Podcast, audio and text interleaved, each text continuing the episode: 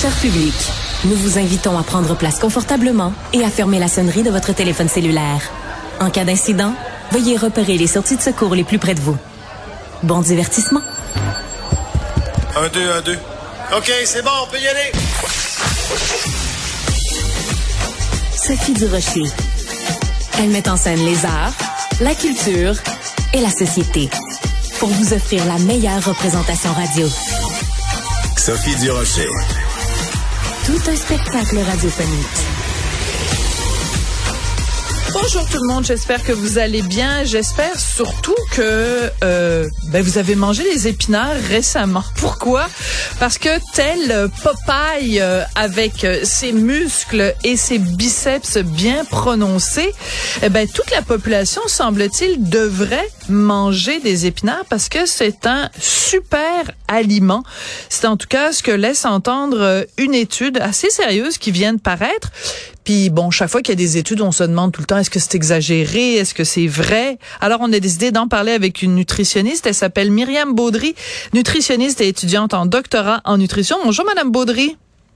Bonjour, vous allez bien? Ben moi je vais très bien parce que je mange régulièrement des épinards.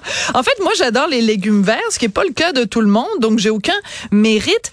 Mais cette étude-là, je vais euh, détailler pour euh, nos auditeurs. Donc des scientifiques de l'université Frey à Berlin qui disent que les épinards pourraient à ce point améliorer les performances sportives qu'elles devraient être interdites chez les athlètes parce qu'elles ont les mêmes propriétés que des stéroïdes. Est-ce que c'est une exagération selon vous ou ça vous semble réaliste? Mais en fait, pour répondre à cette question-ci, il faut aller s'intéresser justement à comment l'étude en question a été réalisée. Donc, c'est une étude qui date en fait euh, de 2019. Et ce qui s'est passé dans cette étude-ci, c'est qu'ils ont donné des suppléments euh, à deux groupes d'athlètes et un autre, un groupe placebo, donc qui ne recevait pas le supplément en question. D'accord. Et donc, ce supplément-ci, euh, ils ont mis ce qu'on appelle de l'existérone, euh, qui est une molécule en fait qui a une structure similaire à celle euh, des stéroïdes anabolisants qui sont connus pour augmenter la force et etc. Et euh, la molécule en question a été obtenue à partir d'extraits d'épinards.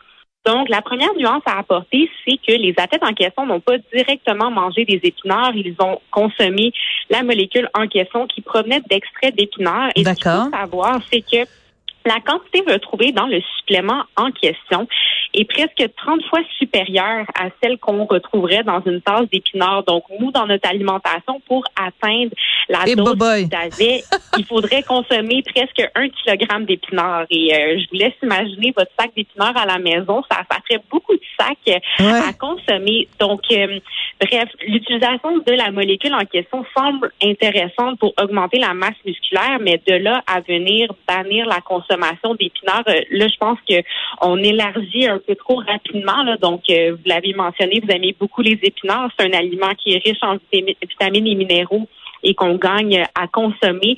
Mais je ne crois pas que ce soit, euh, du moins pas à la lumière de ces résultats-là, à un point où ça doit être banni pour les athlètes avant leur compétition.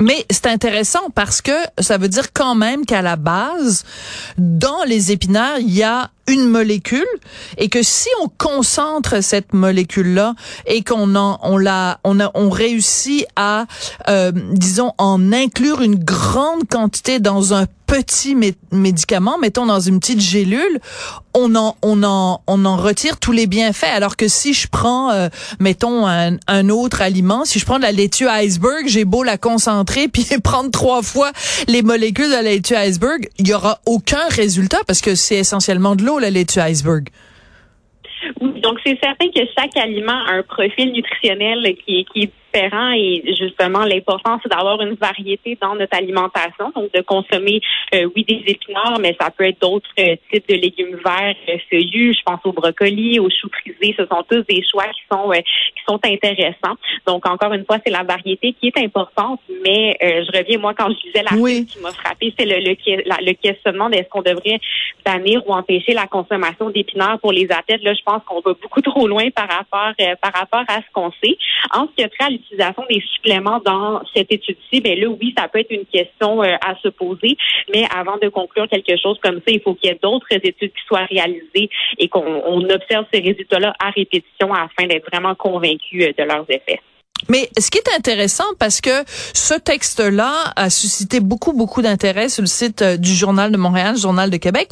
Et ce que je comprends, c'est que euh, entre les lignes, c'est que on veut tous, on est tous coupables de, de ce de ce vilain péché-là, de se dire, ben si seulement il y avait un aliment miracle, si seulement il y avait une petite pilule qu'on pouvait prendre, puis qui nous ferait et maigrir et avoir plus de masse musculaire et avoir une plus belle peau, des plus beaux cheveux, être euh, on cherche tous l'aliment miracle en fait. tout à fait. Puis si on l'avait, j'aurais pas de travail. Ah oui, c'est vrai que ce serait dommage pour vous.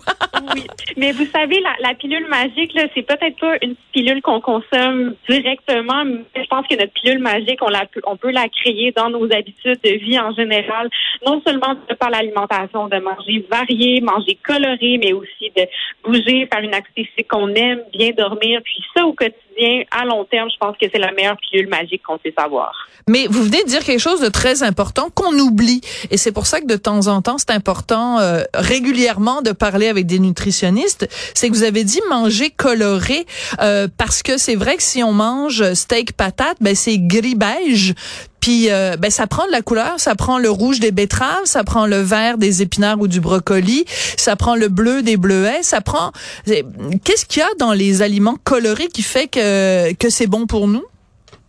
Oui, mais dans, quand on parle d'aliments colorés, de par les exemples que vous avez nommés, on retrouve beaucoup justement de fruits et de légumes. Et on sait que les fruits et légumes sont très riches en vitamines, en minéraux, euh, en fibres qui sont importants pour la santé digestive, en antioxydants euh, qui sont des molécules qui sont importantes pour la santé également. Donc, plus on va chercher une variété de ces aliments-là dans notre alimentation, mais plus on peut retirer de leurs bénéfices. Et euh, je veux dire aussi que ce sont des aliments qui sont tous délicieux, qui sont agréable à cuisiner. Donc ça, c'est tout un aspect qui est important oui, il y a les bénéfices pour la santé physique, mais il faut que l'alimentation, ça demeure agréable et plaisant pour tous. Oui, puis comme euh, disait, euh, je me souviens plus trop qui, je pense c'est Michael Pollan qui avait écrit un fameux essai justement sur la, nutrition. Euh, il faut il faut manger des bleuets parce qu'on aime les bleuets, pas parce que les bleuets sont pleins d'antioxydants. Je veux dire, tant mieux si les bleuets sont pleins d'antioxydants, mais la première raison pour laquelle on consomme un aliment, c'est parce que ça goûte bon. Puis la première raison pour laquelle on mange des épinards, c'est parce qu'on aime ça, puis c'est bon avec des mûres, puis des pacanes, puis euh, avec une bonne vinaigrette. Mhm. Pas parce qu'on est complètement obsédé par les vitamines ou les ou les propriétés de ce de cet aliment-là.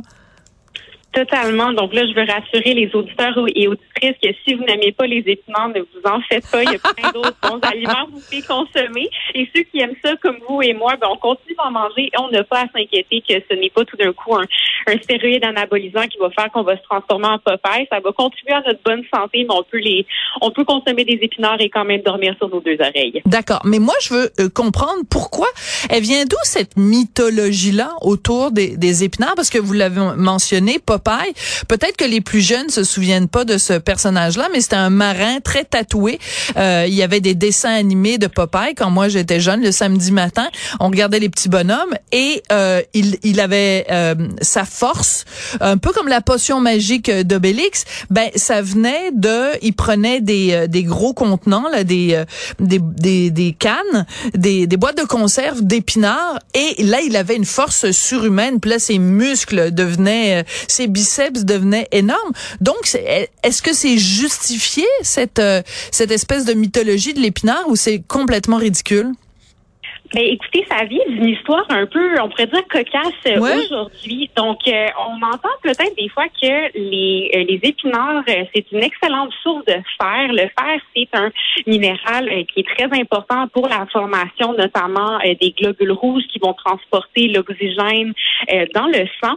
Et on a longtemps pensé que les épinards étaient une source très, très importante de fer parce qu'il y a plusieurs années, euh, des scientifiques avaient tenté de quantifier euh, la quantité justement de fer qu'on trouve avaient fait une erreur à l'endroit où ils avaient placé une virgule. Donc pendant longtemps, on a surestimé la quantité de fer qu'il y a dans les épinards. Ça demeure un légume qui en contient une quantité intéressante par rapport à d'autres, comme le poivron ou le cocon. Donc, il y a quand même une quantité intéressante, mais ce n'est pas aussi important que, que, ce qu'on aurait pensé. Donc, morale de l'histoire, on fait attention, on place nos virgules, ça peut mener à des mythes qui persistent dans le temps comme ça. Donc, pour répondre à votre question, c'est de cette euh, anecdote. C'est très drôle. De cette euh, erreur, justement, euh, qui a promis cette croyance populaire. Mais donc, ça veut dire que euh, peut-être qu'on pensait qu'il y avait style, je sais pas moi, 0,1% de, de, de quantité de fer, alors qu'en fait, c'était 0,01%. Ou enfin,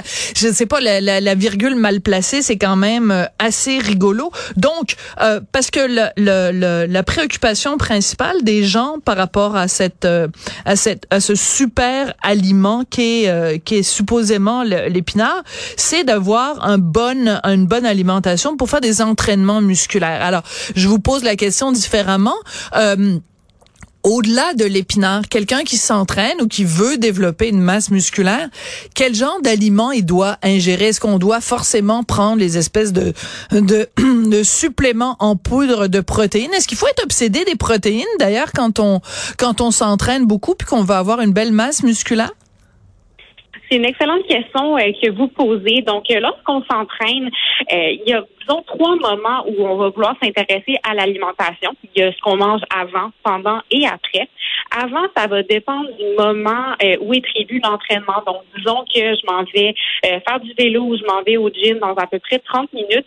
Lorsqu'on est dans un délai proche de notre entraînement, on veut que ce qu'on consomme soit principalement des glucides, qui est notre source d'énergie euh, rapide et qui vont être rapidement digérés. Donc, disons, je pourrais consommer une banane, une barre granola, une compote de pommes, quelque chose comme ça. Si je fais un entraînement qui est très, très long, là, on pourrait penser venir ingérer une autre source de glucides pour qu'on ait un bon niveau d'énergie tout au long. Et ensuite, on va vouloir, oui, consommer euh, une source de protéines, mais également euh, une source de glucides parce que ça, ça va favoriser la récupération ah. et euh, la synthèse de nouveaux muscles. Donc, on pourrait penser un yogourt grec avec du granola et des fruits. Donc, on peut parfaitement aller combler nos besoins en protéines par l'alimentation. Euh, si quelqu'un souhaite intégrer une poudre de protéines parce que c'est plus facile, euh, on est un peu pressé, c'est une option euh, qui est tout à fait valable. Mais pour quelqu'un qui n'aime peut-être pas ça ou qui ne souhaite pas investir là-dedans, on peut parfaitement aller combler nos besoins en protéines avec des sources alimentaires après un entraînement parce qu'on voit beaucoup euh, d'annonces passer, puis c'est important de, de, démystifier ce qui est pertinent et ce qui est pas pertinent. Euh, par exemple, des gens qui prennent des pré-workouts, des post-workouts, puis on les voit hein, dans les gyms, beaucoup de gens mm-hmm. là qui se qui se font des smoothies aux protéines. Donc, simplement prendre des bons aliments euh, équilibrés en respectant cet équilibre-là, glucides, protéines, ça peut être suffisant. Ben merci beaucoup, Myriam Baudry, d'avoir démystifié l'épinard. Puis, ben on va continuer à regarder quand même les petits dessins animés de, de Popeye, mais, mais, en gardant un œil critique quand même sur euh, l'épinard et en se disant surtout que des miracles, ça n'existe pas, euh, à part dans les textes euh, religieux, mais dans, en nutrition, il n'y en a pas de miracle possible, c'est juste l'équilibre qui est important. Et je dirais que ce sont les petits miracles du quotidien qui sont le, le véritable miracle. Donc, merci beaucoup, Madame Durocher. Ça fait plaisir, Myriam Baudry, qui est nutritionniste et étudiante au doctorat en nutrition.